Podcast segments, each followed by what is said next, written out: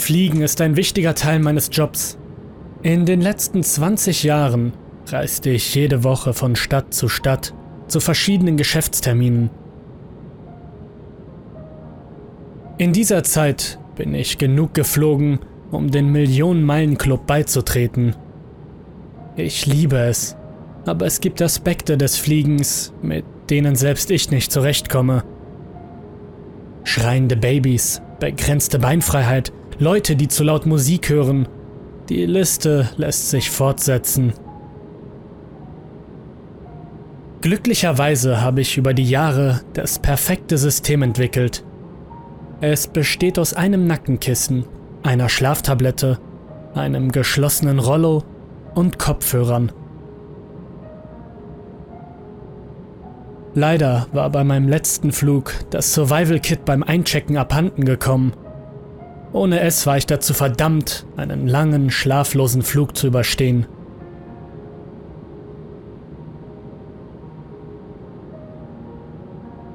Selbstverständlich wurde ich auch noch hinter jemanden platziert, der nicht aufhören wollte zu weinen. Es war nicht einmal ein Säugling, wie ich erwartet hatte, sondern eine erwachsene Frau. Sie saß mit dem Gesicht zum Fenster gerichtet und schluchzte laut. Zuerst nahm ich an, dass sie Angst vorm Fliegen hatte, aber wenn das der Fall wäre, wäre sie sicher nicht von der Außenwelt so fasziniert. Der Gedanke, sie könnte traurig sein, kam mir auch in den Sinn, aber es hörte sich nicht so an. Sie wirkte einfach nur gebrochen. Es dauerte nicht lange, bis ihr Winseln die Aufmerksamkeit des Personals erregte. Eine Stewardess schreitete mit einem besorgten Minenspiel zu ihr hinüber und bemühte sich hilfsbereit, ein Gespräch mit ihr zu beginnen. Ma'am, Ma'am, geht es Ihnen gut? fragte die Stewardess. Die Frau antwortete nicht. Sie starrte einfach weiter nach draußen und weinte ununterbrochen. Die Stewardess rüttelte sie sanft, doch sie schien nicht zu reagieren. Inzwischen begannen die Leute sich Sorgen zu machen. In der Kabine herrschte reges Stimmengewirr. Man erkundigte sich, inwiefern sie unter dem Einfluss von Psychopharmazeutikern stünde oder einen Geistesschwund zu beklagen hätte. Für mich war dies weniger ein Grund zur Verärgerung als zur Besorgnis. Aber irgendetwas an dieser Situation erschien mir seltsam unheimlich. Ich erwog meine eigenen Rollos zu öffnen, um zu sehen, wonach ihr Blick gleitet. Doch bevor ich die Gelegenheit dazu hatte, vernahm ich ein paar Reihen hinter mir eine weitere Person weinen.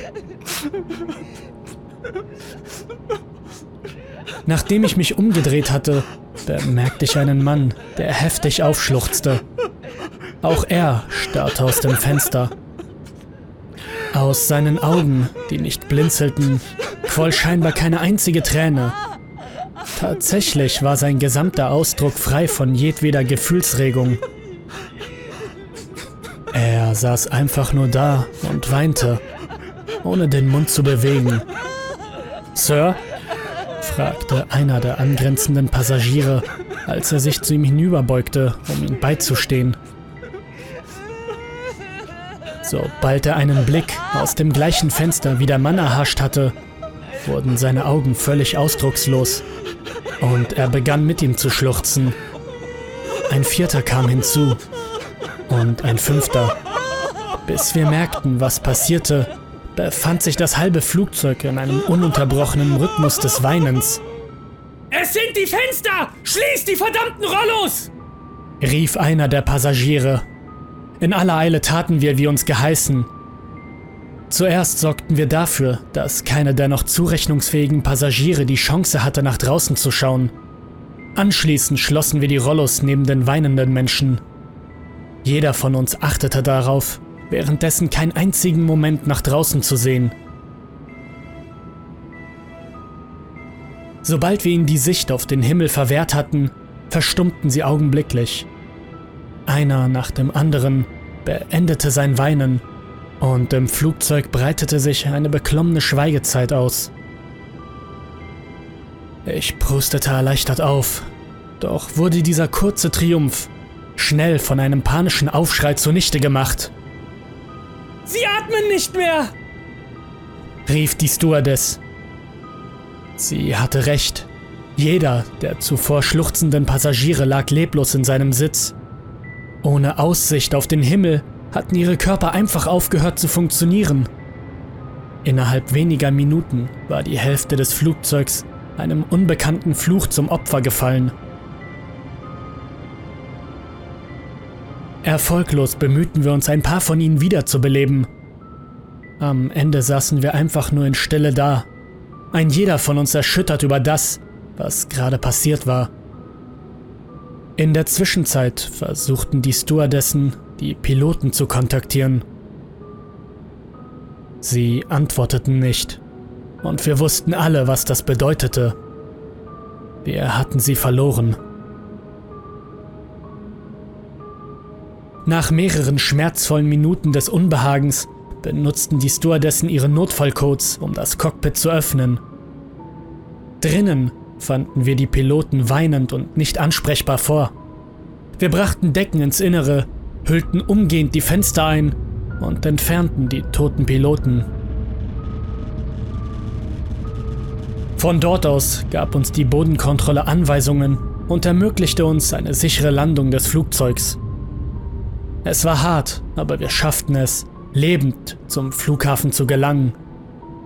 Dort empfing uns ein Team in Schutzanzügen.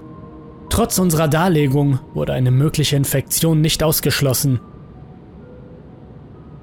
Wie wir erwartet hatten, wurde auch nach einer Überfülle von Tests nichts gefunden. Bis heute ist nicht bekannt, was an Bord unseres Flugzeugs passiert ist. Und ich möchte auch nicht herausfinden, was diese armen Seelen außerhalb der Fenster gesehen haben. Was ich Ihnen mit absoluter Sicherheit sagen kann, ist, dass ich nie wieder einen Fuß in ein Flugzeug setzen werde.